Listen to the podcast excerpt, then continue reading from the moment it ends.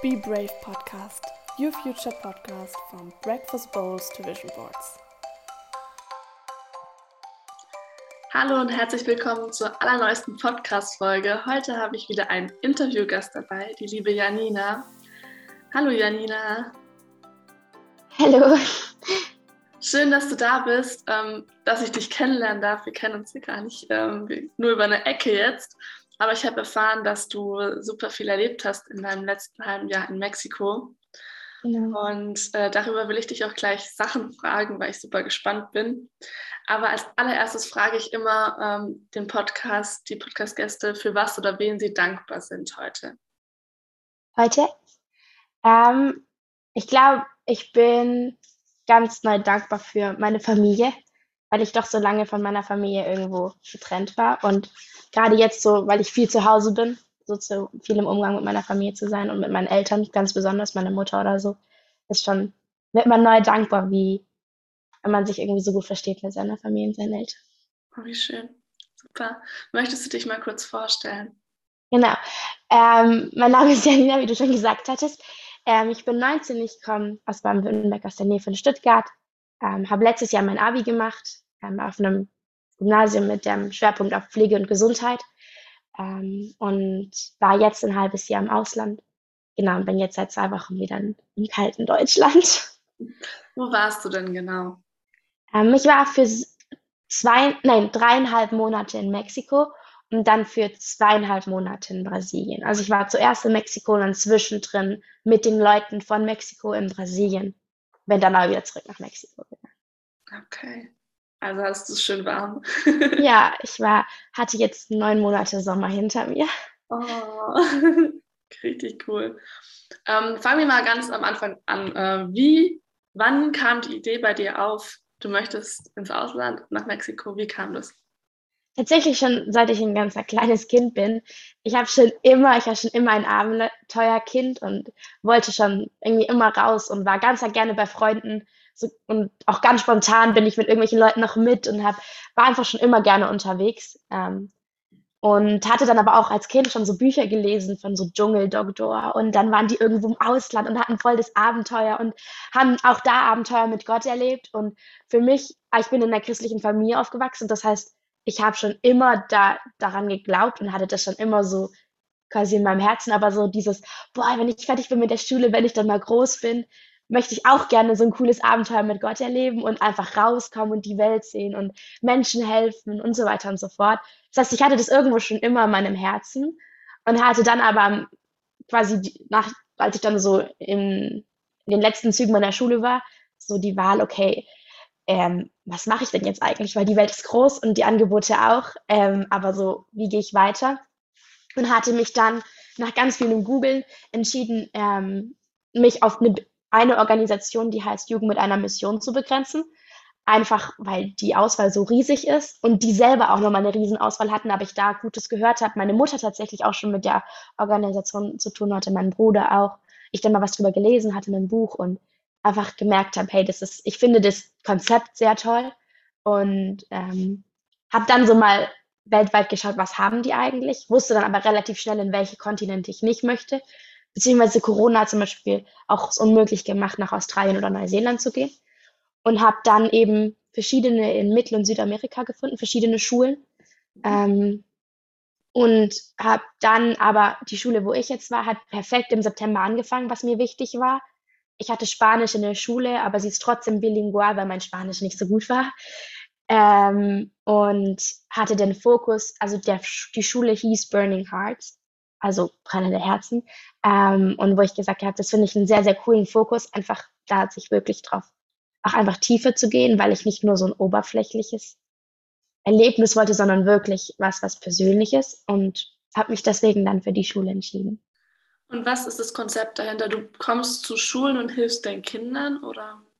Nee, ähm, ganz andersrum. Das ist eine Schule, wo ich Schüler war. Also ich war quasi Student dort. Und die Idee ist, dass das sechs Monate sind und man drei Monate in der ersten, das heißt Lecture Phase, also Unterrichts, Unterricht hat. Das heißt, ich hatte wie so ein richtiges Schulkind, saß ich im Unterricht und hatte quasi verschiedene Lehrer, die international eingeflogen sind, ähm, zu ganz verschiedenen Topics. Quasi einfach, was ist das, wer, wer ist Gott, was ist das Vaterherz Gottes, was ähm, bedeutet, dass Jesus am Kreuz gestorben ist, was, was ist, also in allen möglichen Lebensbereichen zum Thema Lob, was zum Thema geht. Und das Coole war aber, dass im Gegensatz zu diesem, ich sitze in der Schule, das ein sehr aktiver Unterricht war und auch mal so zwischendurch wir halt mal unterbrochen haben und was Praktisches gemacht haben und das ein sehr lustiges Miteinander war und also es nicht so Klischee Schule Schule war, aber trotzdem hatte ich Unterricht und musste ein gewisses Soll an Stunden erfüllen, weil die Schule zu den University of the Nations gehört. Das heißt, es ist ein anerkannter Studiengang eigentlich schon. Ähm, und dann ist aber der Gedanke eben nicht zu sagen, man hat nur die Theorie, sondern man setzt dann auch tatsächlich in die Praxis, was man gelernt hat. Weil Theorie ohne Praxis irgendwie auch nur begrenzt gut ist. Ähm, und da, deswegen sind wir dann nach Brasilien gegangen und haben dort in Gemeinden mitgeholfen und unterstützt. Wir haben dort Kinder, also mit Kindern gearbeitet. Wir waren im Dschungel gewesen für eine knappe Woche. Ähm, wir haben auf den Straßen mit Leuten Essen verteilt mit, an Obdachlosen und haben da einfach ganz viel Praktisches gemacht, mit vielen mit Leuten geredet, für sie gebetet. Ähm, und das heißt, für mich war das sehr wertvoll, eben nicht nur die Theorie zu haben, sondern eine gute Kombination von Theorie und Praxis. Und das fand ich einfach ein sehr, sehr gutes Konzept, weil eben solange Sachen nur in der Theorie bleiben, sind sie halt nicht so viel wert. Also das war auch, kann man das Bibelschule nennen? Ja, es ist, also der erste Teil ist eine Bibelschule und weil das einen zweiten Teil hat, nennt man es dann Jüngerschaftsschule, weil es eben nicht nur okay. der reine Bibelunterricht ist, sondern man hat eine Vorbereitungsphase, aber dadurch, dass man das Praktische hat, nennt man es dann Jüngerschaftsschule. Okay. Für alle, die jetzt gar keine Ahnung haben, was Jüngerschaftsschule oder Bibelschule ist, willst du da mal kurz nochmal erklären, was man da macht? Was, was kann man sich darunter vorstellen? Also im Endeffekt ist das Ziel, also der Grundsatz von Jugend mit einer Mission ist Gott kennen und ihn bekannt machen. Also know God and make him known. Und das, das Herz davon ist zu sagen, okay, bevor du irgendwie mit Leuten über Dinge reden kannst oder von, von Dingen erzählen kannst oder vielleicht auch in der Gemeinde oder so, musst du erstmal selber erleben und selber sagen, okay, das ist, was ich erlebt habe und das ist mein persönliches, mein persönlicher Glaube, weil es bringt nichts, jemandem davon zu erzählen, was jemand anders dir erzählt hat. Und deswegen sind wir, hatten wir eben verschiedene, verschiedene Wochen, die, die ich vorhin schon angesprochen habe, wo wir einfach ganz viel über viele Grundlagen und über viele Themen dann aber auch sehr tief geredet haben und das Ziel einfach war, dass wir persönlich Gott besser kennenlernen und eben nicht nur glauben, weil jemand anders glaubt, sondern erleben, was bedeutet es für mich, an Gott zu glauben, was ist meine persönliche Beziehung zu Gott? Und quasi wegzukommen von, ich habe eine, hab eine Religion, wo ich bestimmten Regeln folgen muss, wo ich bestimmte Sachen erfüllen muss, zu hin zu, ich habe eine persönliche Beziehung zu Gott und erlebe Dinge. Ich erlebe ihn als mein Vater, ich erlebe ihn als mein Freund, ähm, aber auch was bedeutet es dann, in, was ist dann die Kultur, die daraus kommt? Was bedeutet Gebet? Was, also wie kann ich Leuten von Gott erzählen und so weiter und so fort. Und dann aber auch zu sagen, okay, ich habe das erlebt und jetzt gehe ich damit und bringe das woanders hin. Und das ist dann, wo es von der Bibelschule quasi eine Jüngerschaftsschule auch wird, weil ähm, es darum geht, was bedeutet es, nicht nur zu lernen, sondern als wie Jesus und seine Jünger quasi unterwegs zu sein und ähm, das Gelernte dann auch tatsächlich umzusetzen und dann zu gucken, okay, es ist vielleicht einfach darüber zu reden, ähm, dass Gott ein Gott ist, der heilen kann, aber was mache ich, wenn ich dann tatsächlich auf der Straße stehe und mir jemand entgegenkommt, der, der Schmerzen hat oder sowas? Und wie, wie ist es dann tatsächlich? Ähm, und genau das ist dann so dass der Gedanke dahinter, einfach auch zu sagen, hey, ich, ich wachse in meinem eigenen Glauben, aber ich wachse auch darin, wie kann ich andere Leute dadurch segnen, wie kann ich ihnen dadurch was Gutes tun, wie kann ich ihnen dadurch begegnen. Wow, hm. spannend. Das ist, glaube ich, so das Konzept.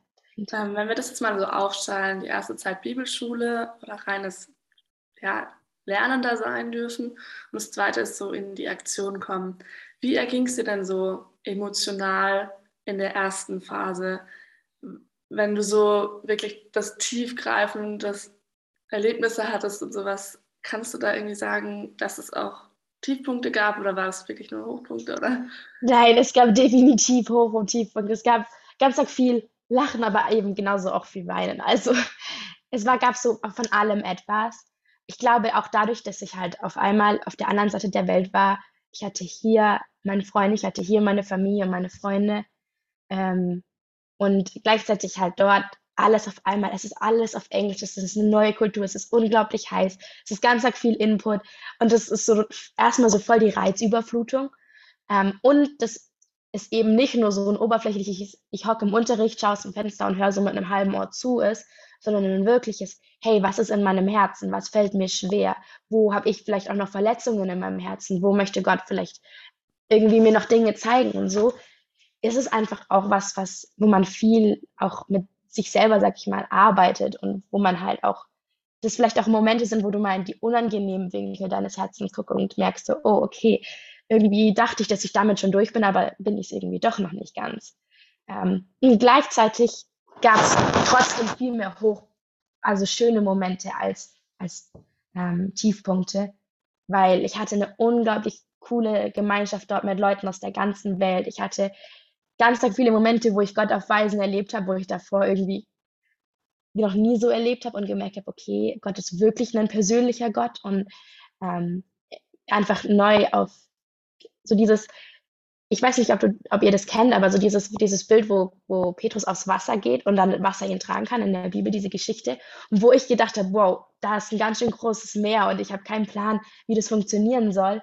Und dann aber so dieses dann aufs Wasser zu gehen und zu merken, hey, das Unmögliche wird möglich, Wasser kann tragen, ähm, wenn wir da mit Gott gemeinsam gehen. So dieses, wo mein menschlicher Verstand sagt, das macht keinen Sinn, aber dann zu erleben, warte mal, das passiert gerade und irgendwas, ähm, was ich dachte, wäre nicht möglich, ist möglich geworden.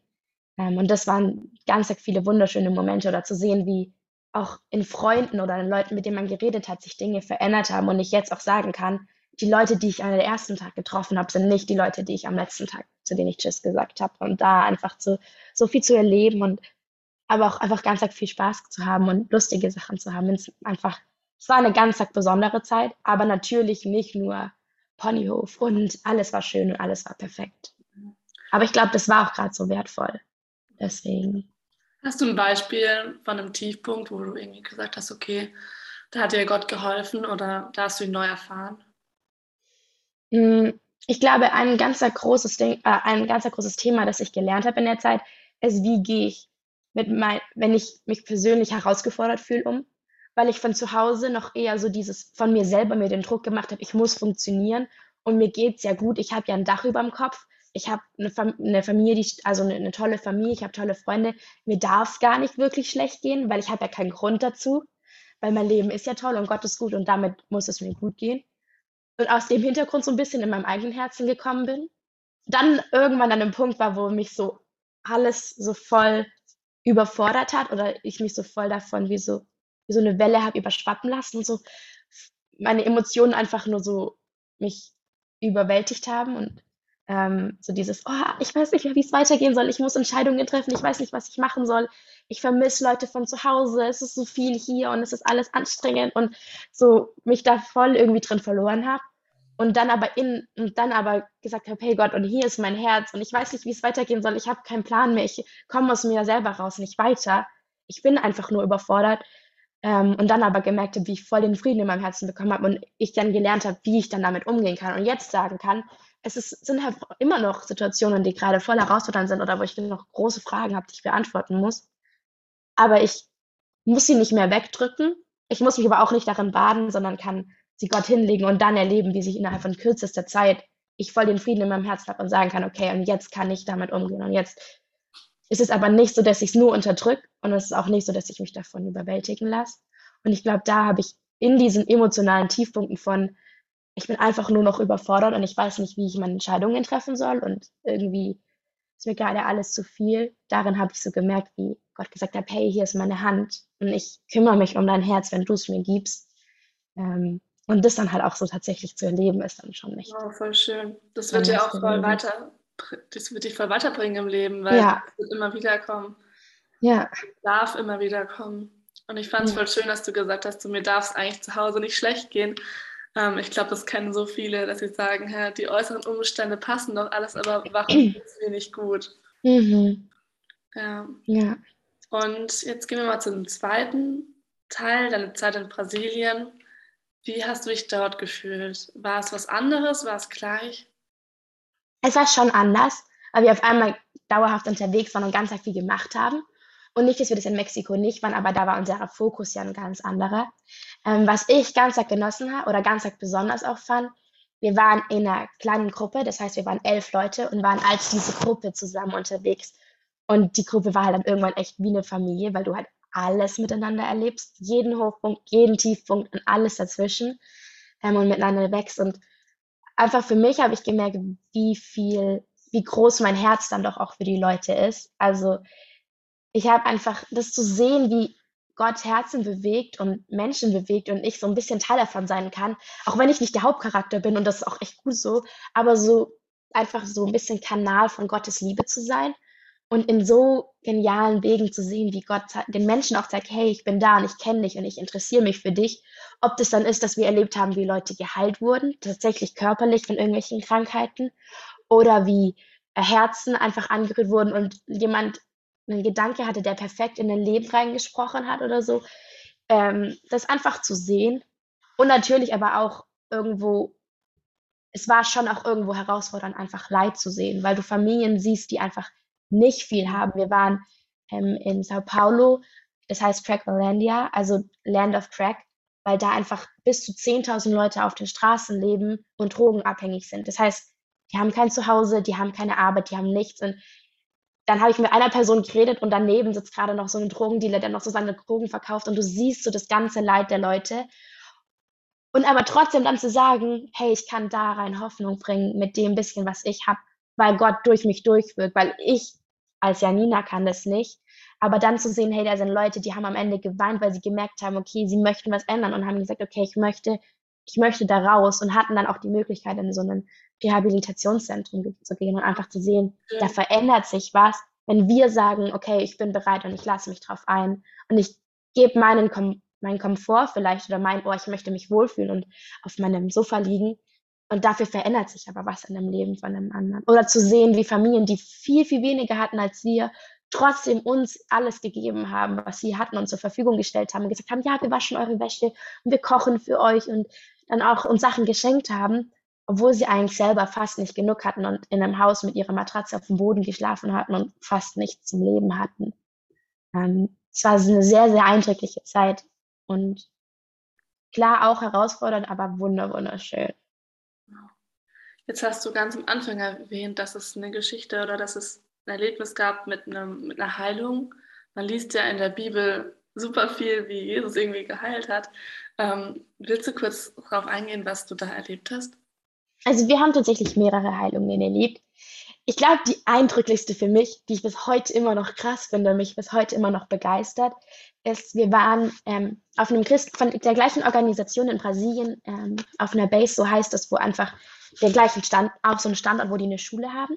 Und da gab es einen Mann, dem es schon länger nicht gut geht.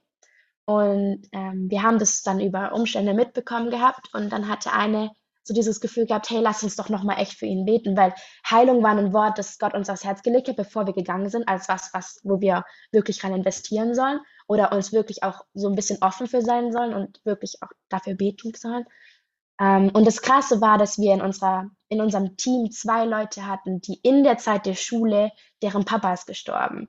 Das heißt, die kommen aus einem Hintergrund, wo sie für Heilung gebetet haben und keine Heilung so erlebt haben, wie sie sich gewünscht hätten.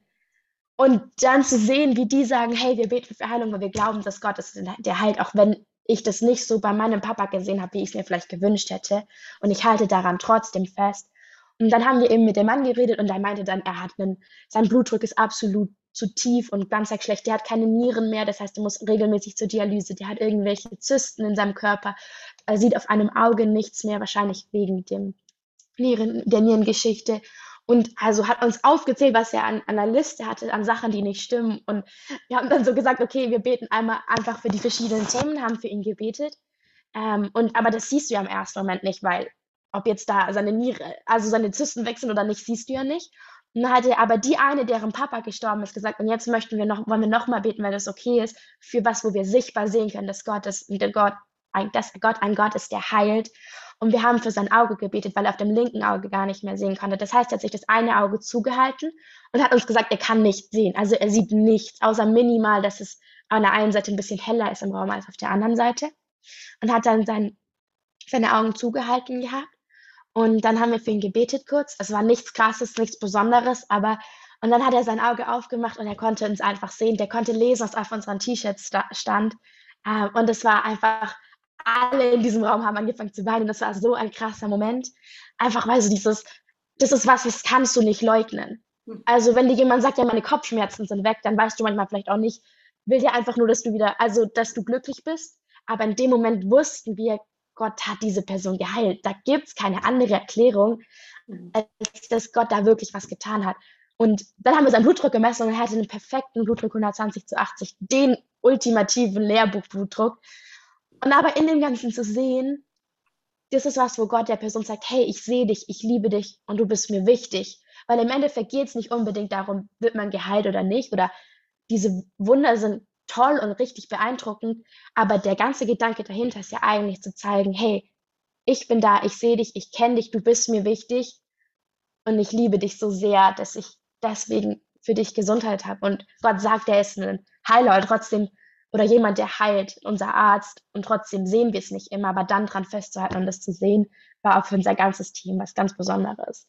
Und trotzdem haben wir auch Heilung in, wir haben Füße, die umgeknickt waren und Schmerzen hatten, dann waren dann irgendwie einen Tag später war alles wieder gut und die sind rumgehüpft und Leute, die irgendwie ganz viele Schmerzen im ganzen Körper hatten, war innerhalb von einer Stunde wieder weg oder eine Frau, die Bauchschmerzen hatte, dann war es besser und oder einen Fuß, der verletzt war, der wieder gut geworden. Also innerhalb von ein, zwei Stunden wieder alles weg war. Also solche Sachen haben wir immer wieder erlebt. Aber ich glaube, das war echt das Eindrücklichste für mich persönlich. Das klingt richtig, richtig wertvoll. Ja. ja. Hast du sonst irgendwas Verrücktes in Anführungszeichen erlebt, außer diese krassen, interessanten Heilungen? Also ich glaube, ganz vieles verrückt hat. Also die ganze Kultur ist einfach ganz anders. Es ist viel lauter und so einfach auch die Herzlichkeit ist verrückt für unsere deutschen Verhältnisse. Wir sind in einer einen Gemeinde angekommen, die, wo wir, wo wir zwei Monate, äh, zwei Wochen gelebt haben. Und dann haben die mit, mit Musik und so Trommeln und alles haben die uns willkommen geheißen. Und wir kamen so nach einer langen Reise so aus den Autos raus. Und auf einmal steht da so eine Riesengruppe und freut sich so total über uns. Und diese Herzlichkeit ist richtig, richtig schön. Und wie sie sich einfach alle freuen, dass du da bist. Und ja, das war ganz besonders. Und ich glaube gerade. Wie bitte? Das war in Brasilien, oder? Ja, in Brasilien. Ähm, wir haben in Gemeinden dort weitestgehend geschlafen und dann eben dort viel gemacht. Ähm, es war verrückt zu sehen, wie Freundschaften gewachsen sind in so einer kurzen Zeit und man wirklich auch Leuten was mitgeben konnte. Weil persönlich ist so schön, wenn ich da bin und was passiert, also ich mit einer Person auf einer Straße reden kann und ihr von Jesus Gott erzählen kann und sie da voll berührt wird. Aber für mich persönlich war es noch viel wertvoller, mit den Jugendlichen von dort zu gehen und ihnen das weiterzugeben, was auch ich gelernt habe. Weil ich gehe wieder, aber die bleiben und die werden einen bleibenden Einfluss dort haben. Und es geht nicht um mich, aber dann zu sagen, hey, ich kann jemand anderen befähigen und ihm was anderes weitergeben, ihn ermutigen. Und das ist was Bleibendes irgendwo, was dort auch eine Stadt verändern kann, eine, ähm, eine Jugend verändern kann. Ähm, und also so ganz im Naturbereich. Einmal haben wir im Dschungel geschlafen und wir hatten Jojo, die Vogelspinne, die hat bei uns im Haus gewohnt. Das sind dann schon so Momente. Ich persönlich, dadurch, dass ich bei den Pfadfindern bin, für mich war das jetzt nicht so krass. Ich bin gewohnt, also für mich ist es normal, in der Natur zu schlafen. Aber wir hatten schon so Kandidaten, die haben einfach Angst gehabt davor, vor den ganzen Tieren, denen man da dort irgendwie begegnet. Es waren nicht so viele, aber halt trotzdem. Und dann waren wir eben dort in so, haben wir mit indigenen Leuten dort gearbeitet. Die wohnen in einem Fluss. Und das ist schon verrückt, wenn man dann so sieht, wie die wohnen. Die hatten tatsächlich Strom, weil die nah genug an der Stadt waren, aber das war es dann halt auch schon. Und ähm, haben halt eine Holzhütte ohne, ohne Tür teilweise oder mit bisschen Tür, aber halt nicht wirklich. Und äh, das sind einfach ganz andere Lebensumstände. Ähm, es ist schon eine ganz andere Welt, wo, dann in dort. In den Großstädten ist es natürlich nochmal anders, aber ähm, und ich glaube, was auch noch so, ich sag mal, verrückt war, war, wie gut man, ähm, wie, wie gut man sich mit den Leuten, also wie gut man die Leute kennengelernt hat aus seinem eigenen Team. Also es ist krass, wie viel Beziehungen in so einer Zeit wachsen kann und ähm, wie viel man da auch miteinander erlebt. Und so wirklich ein Umfeld zu haben, wo man sagt, die kennen mich, ich kann einfach nur ich sein, ich muss keine Maske tragen, ich muss nichts produzieren, ich darf morgens und verschlafen und noch nicht geduscht da sein, Aber die Feier, also das ist so, das ist so ein natürlicher und familiärer Umgang gewesen, ähm, in dem man sich aber auch gegenseitig voll ermutigt hat und äh, mit irgendwie über die Themen reden konnte und jemand, also das war einfach ein ganz besonderes Miteinander. Wie war eure Gruppe zusammengestellt? Also welche Nationalitäten hattet ihr dann alle? Wir hatten ein kolumbianisches Ehepaar, eine andere aus Kolumbien. Unsere Leiterin war aus Peru. Wir hatten eine aus Kanada. Wir hatten zwei aus den USA, zwei aus Mexiko, eine aus den Niederlanden und mich als aus Deutschland. Okay, also es war ein sehr buntes Team. Ja, ja aber relativ viele von ähm, Nord- oder Südamerika. Ja. Und ihr zwei dann aus Europa.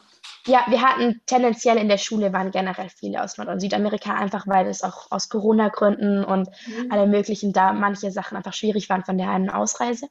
Und deswegen waren wir nur ganz wenige Europäer oder aus sonstigen Kontinenten. Spannend, dass da auch ein Ehepaar dabei war. Ja. So, so ein Ding, dass man das nach dem Abi macht oder nach dem Studium. Ja, die waren beide Lehrer und haben dann das Gefühl gehabt, dass sie sowas gemeinsam machen sollen und haben tatsächlich, deren Geschichte ist richtig krass. Die haben alles verkauft, was sie zu Hause hatten. Die hatten am Ende nichts mehr außer den drei Koffern, die sie dabei hatten, weil sie das Gefühl hatten, dass es für sie dran ist, dorthin zu gehen und sind dann so auf diese DTS, also diese Schule gegangen, ist der Name von der Schule, und haben, aber die sind so cool. Dieses Ehepaar ist so beeindruckend und wie die auch, also ich stelle mir das echt herausfordernd vor, als Ehepaar unter so einer Gruppe von, also von Leuten da irgendwo gemeinsam das zu leben. Aber ich habe so, so viel von denen mitnehmen können. Und die ist die eine davon, deren Papa ist auch gestorben. Nein. Ähm, das war beeindruckend. Also die hat mich echt total beeindruckt und es war so genial, mit denen Leben zu leben. Wie alt war das Ehepaar? Er war 24 und sie war 31. Okay.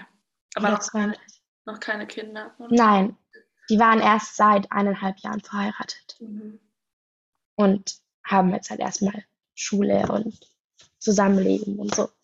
Spannend. Was konntest du noch so mitnehmen von der Kultur in Mexiko und in Brasilien?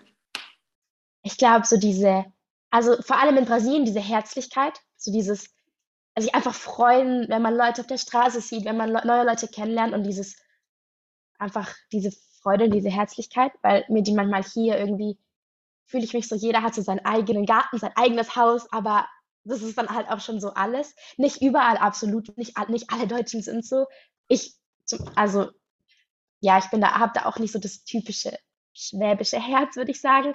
Aber ähm, das habe ich dort einfach so dieses von Grund auf, mit jedem, den du auf der Straße angequatscht hast oder den du irgendwo getroffen hast, der war so glücklich und so fröhlich, dich kennenzulernen und mit dir zu reden. Und dann, ähm, ich glaube, das hat mich zum einen voll begeistert, aber auch so diese, ähm, dieses, diese Leichtigkeit, dieses, die Freude, die irgendwo generell so durchgekommen ist, ähm, fand ich einfach total schön.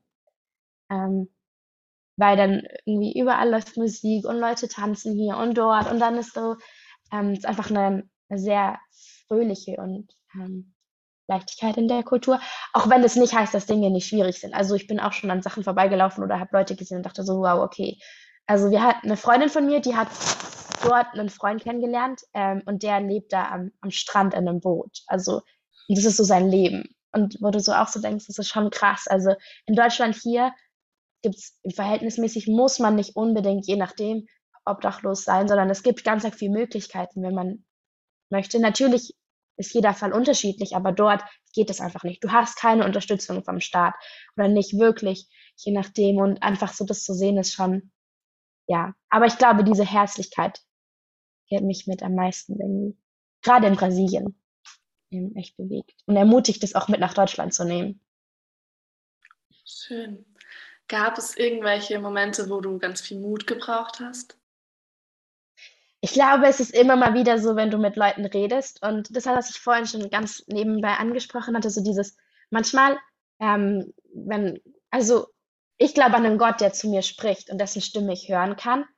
Und trotzdem, wenn ich manchmal das Gefühl habe, okay, gerade zeigt Gott mir was oder redet Gott mit mir, das dann auch tatsächlich zu sagen, ist da manchmal schon so eine Herausforderung, weil du denkst, was ist, wenn es falsch ist, was ist, wenn es nicht richtig ist und was denken die Leute dann und was. Und ich glaube, das war immer wieder herausfordernd. Aber tatsächlich eine richtig coole Geschichte. Wir haben am Ende, waren wir wieder in Mexiko und haben dort auf dem Karneval ähm, so Ministries gehabt. Das ist der drittgrößte Karneval weltweit.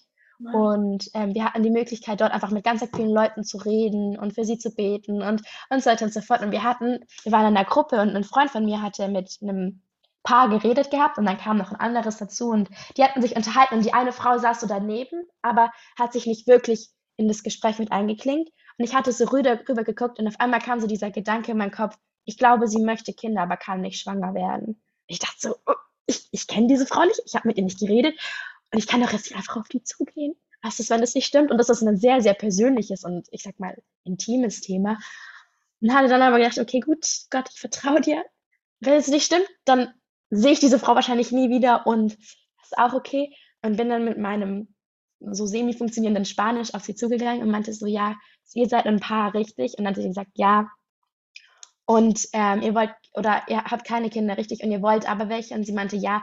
Dann habe ich noch so gefragt, aber ihr könnt keine Kinder bekommen, richtig? Und die Frau fängt an zu weinen oh und und sagt mir, ja, sie sind gerade beim Frauenarzt immer wieder und haben da irgendwie Behandlungen, aber sie kann dann gerade nicht schwanger werden, aber sie wünschen sich ein Kind und sind da in Behandlung, aber und so weiter und so fort. Äh, und das hat im ersten Moment schon Mut gebraucht, mit sowas auf jemanden zuzugehen, weil du so denkst, so, das ist jetzt nicht nur so dieses, so ein einfaches Thema, sag ich mal, aber dann zu sehen, hey, und auch ihr sagen zu können, Gott hat das mir nicht gesagt, um dir zu beweisen, wie, wie toll ich bin, sondern zu sagen, hey, ich sehe dich und deine Lebensumstände und ich möchte dich ermutigen, dich ermutigen, daran zu glauben, daran festzuhalten und konnte dann auch für sie beten und es aber so zu sehen, wie das so ihr Herz berührt hat und mein Mut sich lohnt. Und ganz ehrlich, für die Geschichte und für das Herz, das da irgendwo echt berührt wurde, lohnt sich das auch, die nächsten fünf Male abgewiesen zu werden, weil diese eine Frau das wert ist. Und natürlich ist es unbequem, wenn man dann so jemanden so, so, nee, irgendwie kann ich damit gerade nicht so viel anfangen. Das habe ich genauso erlebt. Das waren genauso Momente, wo ich irgendwas gesagt hatte und die Person so, mm, nee. Und dann ist eigentlich okay, geht's halt weiter. Aber diese, diese einzelnen Personen sind so wertvoll und so wichtig, dass ich mir denke, okay, das ist es wert. Das ist, ähm, das war was, was echt irgendwie mein Herz echt berührt hat. Das sind ja fast schon so hellseherische Fähigkeiten. Äh, ich weiß nicht, ja, natürlich, von außen vielleicht, aber ich glaube, im Endeffekt ist es wenn wir Gott erlauben, in unser Herz zu, zu sprechen, ähm, dann glaube ich, kann er uns manchmal Dinge aufs Herz legen oder uns an Dinge erinnern, weil ihm das so wichtig ist, der nächsten Person zu begegnen. Und ich kann das verstehen, wenn du Gott ähm, nur so als einen Gott der Religion und einen Gott, der quasi voll Fairness kennengelernt hast, dann ist es vielleicht manchmal schwierig, wenn dann der Nächste kommt und sagt, ja, Gott liebt dich und so. Aber wenn du halt erlebst, hey, meine Schmerzen sind weg oder das ist was, was eine Person nicht wissen kann, ähm, dann merkt man vielleicht, okay, da ist wirklich was dahinter. Und im Endeffekt möchte ich Leute nicht überzeugen. Weil ganz ehrlich, wenn du deinen Glauben auf meine Überzeugung aufbaust, dann kannst du es auch, also das bringt nichts, weil Gott ist ein persönlicher Gott. Aber ich kann sie ermutigen und sagen, hey, schau mal, das ist passiert, weil Gott dir zeigen möchte, dass du wichtig bist. Und jetzt möchte ich dich ermutigen, danach zu suchen. Weil es ist nichts, was ich dir überstülpen möchte, sondern sagen möchte, hey, ich glaube an einen realen Gott, der sich dir zeigen möchte, also ermutige ich dich zu suchen und dann wird Gott sich dir zeigen. Ähm, und das war irgendwie so dieses, weil es ist nicht, ich möchte nicht, dass irgendjemand an Gott glaubt, weil ich ihn überzeugt habe, sondern weil die Person Gott persönlich erlebt. Und wenn sie, und dann ist es auch nicht meine Verantwortung, weil ich weiß, dass Gott sagt, wenn wir anklopfen, wird er die Tür öffnen. Und dann kann ich diese Verantwortung der anderen Person in die Hand legen und sagen, such und du wirst finden, aber nicht ich baue deinen Glauben auf mich auf, weil Glauben sollte Beziehung sein, nicht Religion. Würdest du das auch jemandem sagen, der in Deutschland ist und einfach noch nicht so Kontakt zu Gott gefunden hat und einfach ganz neu am Entdecken ist von seinem Glauben? Ja, also natürlich kann man sich gegenseitig ermutigen und ich glaube, dass das ganz wertvoll ist und da ist dann sehr, sehr viel Kraft in einem Teamdenken und in einem gemeinsam unterwegs sein und gemeinsam lernen. Aber im Endeffekt ist Glaube was Persönliches zwischen einem selber und Gott. Und man kann von anderen Seiten ermutigt werden und unterstützt werden und getragen werden, aber man muss Gott selber und persönlich erleben. Natürlich und das ist ganz, wichtig. Glaube baut nicht auf Emotionen drauf auf. Oh, ich fühle, dass Gott da ist. Ich fühle, dass Gott redet. Das ist nicht was, also Glaube hat nichts mit Emotionen zu tun. Kann davon manchmal begleitet sein, aber es sollte nicht darauf aufbauen. Aber im Endeffekt, ich habe erst jetzt mit einer Freundin auf einem Klassentreffen aus der 10. Klasse geredet gehabt Und die hatte früher mal an Gott ein bisschen geglaubt und mittlerweile gar nicht mehr. Dann habe ich ja auch gesagt, hey, das ist der Gott, an den ich glaube. Und aber das ist dein, du kannst nach ihm suchen und hatte dann, die hatte dann irgendwie ein bisschen Probleme mit, dass sie ganz müde ist und irgendwie da sich schwer tut. Und dann konnte ich für sie beten. Dann hat sie auch am Ende, hatte sie Tränen in den Augen gehabt und mir am nächsten Morgen geschrieben, ich check's gar nicht mehr. Ich habe nur sechs Stunden geschlafen, ich bin völlig wach, ich bin überhaupt nicht mehr müde. Ich, ich check das Leben nicht. Und trotzdem hatte sie mir jetzt vor zwei Tagen geschrieben, aber irgendwie geht es mir wieder schlechter und ich bin wieder voll müde. Und das ist dann auch, wo ich ihr gesagt habe, hey, guck mal, da ist ein Gott, der anklopft und der sagt, hier, hier bin ich. Aber wir haben immer noch die Entscheidung. Wir haben die Entscheidung, ob wir ihn suchen oder nicht. Und das ist nichts, was ich für sie tun kann. Ich kann ihr zeigen, hey, da gibt es einen Gott und du bist ihm wichtig und er möchte mit dir in Beziehung leben. Aber es ist ihre Entscheidung, ob sie dem nachgeht, ob sie dann tatsächlich in den schwierigen Momenten sagt, Gott, zeig mir, wer du bist, zeig mir, wie du bist. Ich brauche deine Hilfe und auch beständig danach sucht. Weil wir, wir müssen, also im Endeffekt, wenn ich krank bin, nehme ich ja auch Medikamente über eine Zeit hinweg und es ist was, was ein Prozess ist. Und manchmal braucht es auch in unserem Leben, dass wir, oder das braucht es in unserem Glauben, dass wir kontinuierlich sagen, hey, Gott, zeig mir, wer du bist. Ich, ich möchte dich erkennen. Hier ist mein Herz. Begegne du mir so, wie du bist. Und nicht wie andere Leute erzählen, sondern ich möchte dich ganz persönlich erleben. Und es braucht aber Zeit, es braucht Wachstum. Ähm, und das ist das, wo ich Leute möcht ermutigen möchte zu suchen, weil das ist das Einzige, was dann am Ende auch Bestand hat. Weil in der Krisensituation hilft es dir nicht, dass die Janina irgendwann mal gesagt hat oder irgendwann mal erlebt hat, sondern dann bedeutet, was habe ich erlebt, an was glaube ich, an was kann ich festhalten. Und anderes kann ermutigen, aber nicht das Fundament sein. Sehr schön. Jetzt habe ich noch eine allerletzte Frage an dich, die stelle ich auch jedem Podcast-Interviewgast. Und zwar, wenn du einen Rat an die Welt geben könntest, welcher Rat oder welcher Tipp wäre das? ich glaube, das, was ich gerade, wo wir drüber geredet haben, zu sagen, wirklich, also zu ermutigen, diesen persönlichen Gott zu suchen. Weil manchmal sind wir als Menschen, stehen wir so da und denken, alles ist so schwierig, alles ist herausfordernd, ich weiß nicht, wie es weitergeht, ich fühle mich so allein, ich fühle mich so hilflos. Und dann so schieben wir so auf Gott, ja Gott, aber weil du bist doch ein Gott, der gut ist, warum geht es mir so schlecht? Aber im Endeffekt hatte Gott uns geschaffen, so nah bei ihm, und da war es gut und wir haben uns entschieden, in unsere eigene Richtung zu gehen. Wir haben uns entschieden, uns gegen Gott zu entscheiden. Und da ist einfach die Konsequenz ist, dass Dinge schlecht sind. Und dann stehen wir so einer Distanz von Gott. Und das Problem ist eigentlich nicht, dass Gott nicht gut ist, sondern dass wir uns von Gott getrennt haben. Und so dieses zurückzukommen und zu suchen, hey, was bedeutet das, in Beziehung zu leben? Und ich sage damit nicht, such Gott und dein ganzes Leben wird perfekt und alles wird wunderschön und du hast nur noch tolle Gefühle. Absolut nicht. Aber such Gott und du musst nicht mehr alleine dadurch gehen. Weil dann wird dir ein Gott begegnen, der sagt, hey, ich nehme dich an der Hand und ich gehe mit dir gemeinsam. Ich fange dich auf, wenn gerade mal alles herausfordernd ist, alles zu viel ist. Ich trage dich in deinen ganzen Emotionen. Und ähm, ich glaube manchmal, und ich erlebe, wie so viele Leute die Hoffnung verloren haben oder so einsam sind oder so, so viel Traurigkeit in ihrem Leben haben. Aber die Lösung ist nicht, weiter zu rennen und versuchen, aus eigener Kraft alles auf die Reihe zu bekommen, sondern zu sagen, okay, ich mache Pause, und ich gehe dahin zurück, wo Gott mich eigentlich geschaffen hat, in diese nahe Beziehung zu ihm und suche ihn da.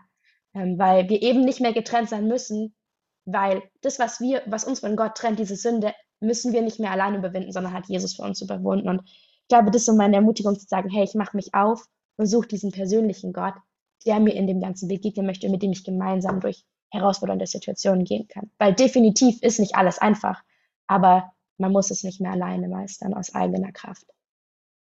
Wow, Dankeschön. Das hat gerade richtig gut getan, von dir zu hören. Vielen Dank, dass du hier Gast warst in meinem Podcast. Mhm. Danke für deine Eindrücke und alles. Vielen Dank für, fürs Einladen und miteinander reden. Ich habe es echt, war echt voll schön. Alles klar. Tschüss. Tschüss.